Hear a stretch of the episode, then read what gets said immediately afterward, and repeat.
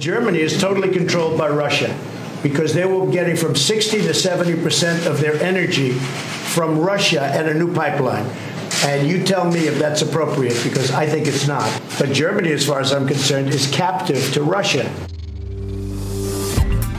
Das Handelsblatt Morning Briefing von Hans-Jürgen Jakobs.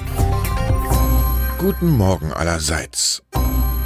NATO-Gipfel sind nicht länger Treffen gegenseitiger Gunstbezeugung, sondern vielmehr nervöse Event-Talks. Das aktuelle Meeting in Brüssel ist sogar dank Donald Trump zu einem Deutschland-Tribunal geworden, mit der Schockthese, wir seien ein Gefangener Russlands, da Deutschland 60 bis 70 Prozent seiner Energie von dort beziehe. Das hat mit der Wahrheit so viel zu tun, reelle Quote rund 35 Prozent, wie ein Trump Tower mit einem Architekturpreis. Für Wortbeiträge dieser Art hat der US-Philosoph Harry Frankfurt übrigens schon vor Jahren das einprägsame Wort Bullshit erfunden. Via Bullshitting lassen sich politische Kampagnen leicht umrahmen. Zum Beispiel die Mission, die NATO-Partner zu höheren Militärausgaben zu treiben. Mit der Idee, es sollten künftig vier statt zwei Prozent des jeweiligen Bruttoinlandsprodukts sein, leitet US-Präsident Trump den heutigen zweiten Gipfeltag ein. Es soll dann auch um Afghanistan, Ukraine und Georgien gehen und vielleicht kann die einstige DDR-Bürgerin Angela Merkel der Runde nochmal erklären, wie froh sie ist, nicht mehr in einem Moskauer Vasallenstaat leben zu müssen. Sie selbst sollte Norman Mailer beherzigen. Im Leben kommt es darauf an, Hammer oder Amboss zu sein, aber niemals das Material dazwischen. Der notorische Deutschlandkritiker Trump zielt mit seiner Kritik vor allem auf die Ost-West-Pipeline Nord Stream 2 und den hier aktiven Altkanzler Gerhard Schröder. Zu viel Putinismus? Der Mann aus Hannover lässt nun per Interview wissen, dass er zur Hochzeitsfeier im Oktober den russischen Präsidenten überhaupt nicht einlade. Viel zu viel Buhai.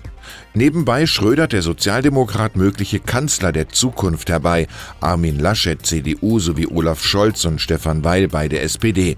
Auf Frauennamen kam er nicht. Der Poltergeist aus dem Weißen Haus wird vermutlich auch an diesem Donnerstag den internationalen Aktienkursen nicht gut tun.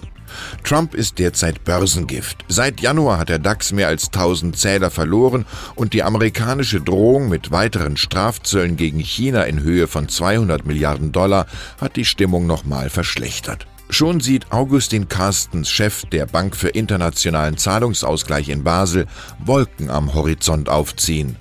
Angst vor dem Absturz heißt unsere Titelstory. Schlechte Nachrichten produzieren die deutsche Börse und andere Börsenkonzerne auch in eigener Sache. Ihre zum Teil voluminösen Preiserhöhungen haben Banker, Broker und Hochfrequenzhändler nachhaltig verärgert. Sie beschwerten sich darüber bei der EU-Kommission und auch die Europäische Finanzaufsicht ESMA interessiert sich nun für den Fall. Sie holte per Fragebogen Informationen ein, erfuhr unsere Redaktion. Schon Theodor Fontane wusste, wo viel Geld ist, geht immer ein Gespenst um.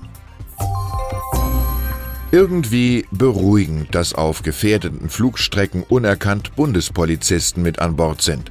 Im Ernstfall sollen sie eine Terrorattacke verhindern. Laut Gesetz sind diese Sky Marshals gratis zu befördern, doch die Lufthansa will für sie künftig nicht mehr länger Steuern, Gebühren, Zoll, Einreise sowie Start- und Landeentgelte zahlen. Vor dem Bundesgerichtshof fordert der Börsenkonzern heute mehr als 2,3 Millionen Euro vom Staat zurück. Man kann das eine moralische Notlandung nennen. Und dann ist da noch der Weltfußballer Cristiano Ronaldo. 33, der für 112 Millionen Euro Ablösesumme von Real Madrid zu Juventus Turin wechselt, einer Dependance der Agnelli Elkan-Familie, der auch Fiat Chrysler maßgeblich gehört. Da 30 Millionen für den Deal mit der Werbefigur Ronaldo aus der Fiat-Kasse kommen sollen, kündigt die Gewerkschaft USB einen Proteststreik an. Begründung, während eine einzelne Person Millionen verdiente, kämen tausende Familien mit ihrem Geld nicht bis Mitte des Monats aus. Sie sieht so aus, als starte Ronaldo in Italien mit einem Eigentor. Ich wünsche Ihnen einen stressfreien Tag. Es grüßt Sie herzlich Hans-Jürgen Jakobs.